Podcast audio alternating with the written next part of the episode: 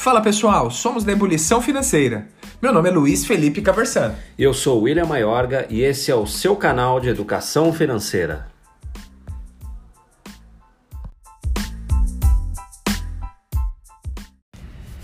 Fala galera, você conectado no Ebulição Financeira, o seu canal de educação financeira, aqui quem fala é o William Maiorga. E hoje nós vamos abordar um assunto bem interessante, né? Nós vamos trabalhar um pouco sobre os gomos de é, princípios básicos de economia e finanças. Por isso tem esse fundo aí musical, né? Em homenagem aos assuntos que nós vamos abordar, né? Vocês devem lembrar dessa música, No Aprendiz, falava de dinheiro. Então, nós vamos falar um pouco do dinheiro, das estruturas que, que permeiam o dinheiro, não especificamente dinheiro, mas é um ótimo pano de fundo. E para começar a falar, antes é importante registrar que esse módulo ou este áudio é inteiramente dedicado a você que está estudando para CPA 10, CPA 20, CEA, para você estudante que quer saber mais dos princípios básicos de economia e finanças, você está no áudio certo, você está no lugar certo. Então vamos começar. Esse módulo de economia e finanças, ele tem como pano de fundo os indicadores econômicos. O que são esses indicadores econômicos? Então é um conjunto de dados estatísticos que vai mostrar o movimento da economia em um determinado período de tempo. Esse período de tempo geralmente mensal ou anual. Nós temos vários indicadores econômicos e aí Geralmente, quando nós éramos mais jovens, nós estávamos acostumados muito a ouvir esses indicadores econômicos atrelados justamente a essa vinhetinha. Vocês vão lembrar, estava lá vendo o Jornal Nacional e de repente entrava o William Bonner dando aquele boa noite, falava: olha, o PIB, Selic, inflação, CDI, TR, conta poupança. Então, essa, esses dados eles representam os indicadores econômicos. Vamos começar trabalhando entre os principais indicadores econômicos, aquele que mostra como está a nossa economia, que é o PIB. O que é o PIB? É o Produto Interno Bruto. Então, ele é a soma dos bens e serviços finais produzidos dentro de um país. Então, é bacana que vocês levem isso para a prova. Então, eu vou focar um pouquinho para quem está tirando certificação, mas se você não está também, vai servir muito esse áudio para você ter uma compreensão do que é o PIB e como ele se enquadra dentro dos efeitos ou como que a estrutura dele afeta o nosso dia a dia, como ele é mensurado. Então você também que não está estudando, pode ficar aí que tem muita coisa que vai somar para você, tá? Mas para você que está focando na prova, é bacana que você saiba que o PIB ele tem, né, é, um órgão que faz a estatística dele. Então, quem faz a estatística de tudo que está voltado a dados populacionais é o IBGE, Instituto Brasileiro de Geografia e Estatística. Então, o IBGE vai mensurar o PIB, que é a soma de todos os bens e serviços produzidos dentro do Brasil, e ele desconsidera bens intermediários. Então, nós vamos entender o que são os bens intermediários. Para a prova, o que, que tem que levar? Tem que levar a fórmula do PIB. A fórmula do PIB ela é composta, tem quatro componentes, que é o consumo, investimentos, gastos do governo e saldo da balança comercial. Uma analogia, uma forma de memorizar é você levar a sigla SIGS. Então, PIB é igual a SIGS. O que, que significa isso? SIGS, C de consumo, I de investimentos, G, gastos do governo, S, saldo da balança comercial. Então essa é a fórmula do PIB que você leva para a prova. O que, que, é bacana? Você entender que como ele despreza os bens intermediários, então ele vai para todos os bens e serviços finais. Então vamos pegar um exemplo aí para vocês que gostam de beber. Eu, eu não. Sim, você que gosta de tomar aquela cervejinha, né? Bebo, não nego. Então você que bebe, vamos lá, vamos imaginar que você gosta de tomar o quê? Um suquinho de cevada. Então você vai lá, compra o seu suquinho de cevada na balada, no bar, onde quer que você esteja. Então você comprou o teu suquinho de cevada. O que, que teve antes de você chegar, até você chegar lá na balada e comprar sua cevadinha? O que, que aconteceu antes? Aconteceu que um fazendeiro tinha lá uma produção de cevada, vendeu isso para a indústria cervejeira, que acrescentou uma série de ingredientes, lúpulos, cereais não maltados, água não bebo, mas eu sei que tem. E ele faz o processo de fermentação, coloca na rede logística dele, faz a distribuição até chegar na balada. Então tudo que aconteceu antes não entra, que são bens intermediários. Ele vai considerar bens e serviços finais, produtos finais mesmo serve para serviços. Você imaginar um cabeleireiro, eu não vou mais, né? Quem me conhece sabe. Não tenho muito cabelo, mas aquele que frequenta em um salão de cabeleireiro está pagando a prestação de um serviço final. Então, para a prova, quem faz a apuração é o IBGE. Ele tem lá na sua fórmula o SIGS, que é o consumo investimentos gastos do governo, saldo da balança comercial, periodicidade, ele vem divulgado anualmente e ele considera a soma de todos os bens e serviços finais. Esse é um dos primeiros indicadores econômicos. Seguindo agora, ainda lá pensando no, no economista, quando ele fala, ah, a inflação está alta, a inflação está baixa, imaginemos que no último ano a inflação foi 4%. Qual é esta inflação? De que inflação estamos falando? Então estamos falando do IPCA, que é o Índice Nacional de Preços ao Consumidor Amplo. Essa é uma inflação que a gente fala que é do povão. Então, novamente, tudo que é do povão, tudo que é estatística populacional, quem calcula? IBGE. Então, o IBGE faz o cálculo do IPCA, que é considerada a inflação oficial do país. Então, a inflação, o índice oficial de inflação do Brasil é o IPCA, que é definido pelo Conselho Monetário Nacional. Vocês já viram isso e a gente vai reforçando nas aulas, mas é importante que vocês lembrem disso, tá? O que compõe? Qual que é a metodologia? Então o IPCA ele tem algumas metodologias. Então ele nasce com uma cesta de itens, então eu tenho mais de 300 produtos que compõem essa cesta.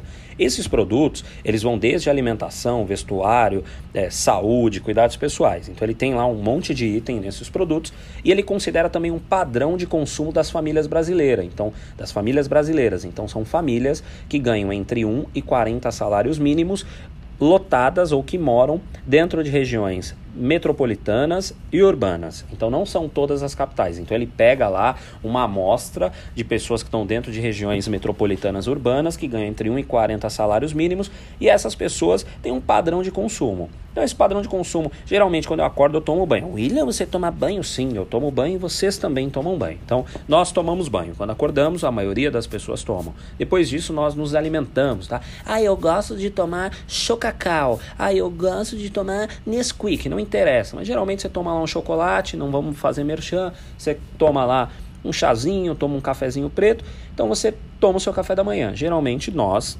seres humanos normais, tomamos café. Ah, mas entre 1 e 40 salários mínimos. E quem ganha isso? Pô, o milionário ele deve acordar, deve comer um caviar, tomar um champanhe. Então, padrão de consumo dele é diferente do nosso. Então, ele pega pessoas que têm padrões de consumo parecidos, entre 1 e 40 salários mínimos em regiões urbanas metropolitanas, dentro de uma cesta de uma cesta de itens. Essa cesta de itens é o que vai dar esse percentual. Então, se a inflação foi 4%, significa que na média esses produtos produtos estão mais altos em 4%. Não significa que tudo está mais alto em 4%.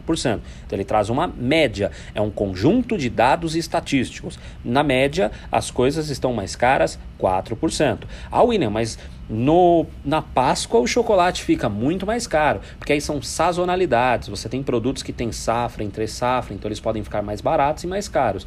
Então, na média, os produtos 4% mais caros se teve inflação. Você pode ter algum cenário, por exemplo, de país que tem deflação. William, por que, que eu preciso saber disso como não estudante de certificação?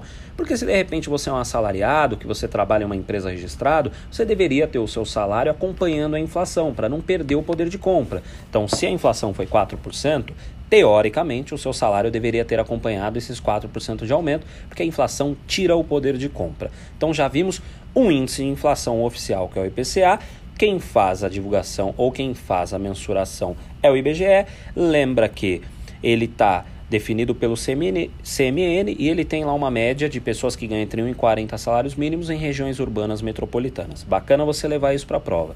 Paralelo ao IPCA, nós temos um outro índice de inflação que a gente fala que é a inflação do atacado. O que é a inflação do atacado? A inflação das empresas, que é o IGPM.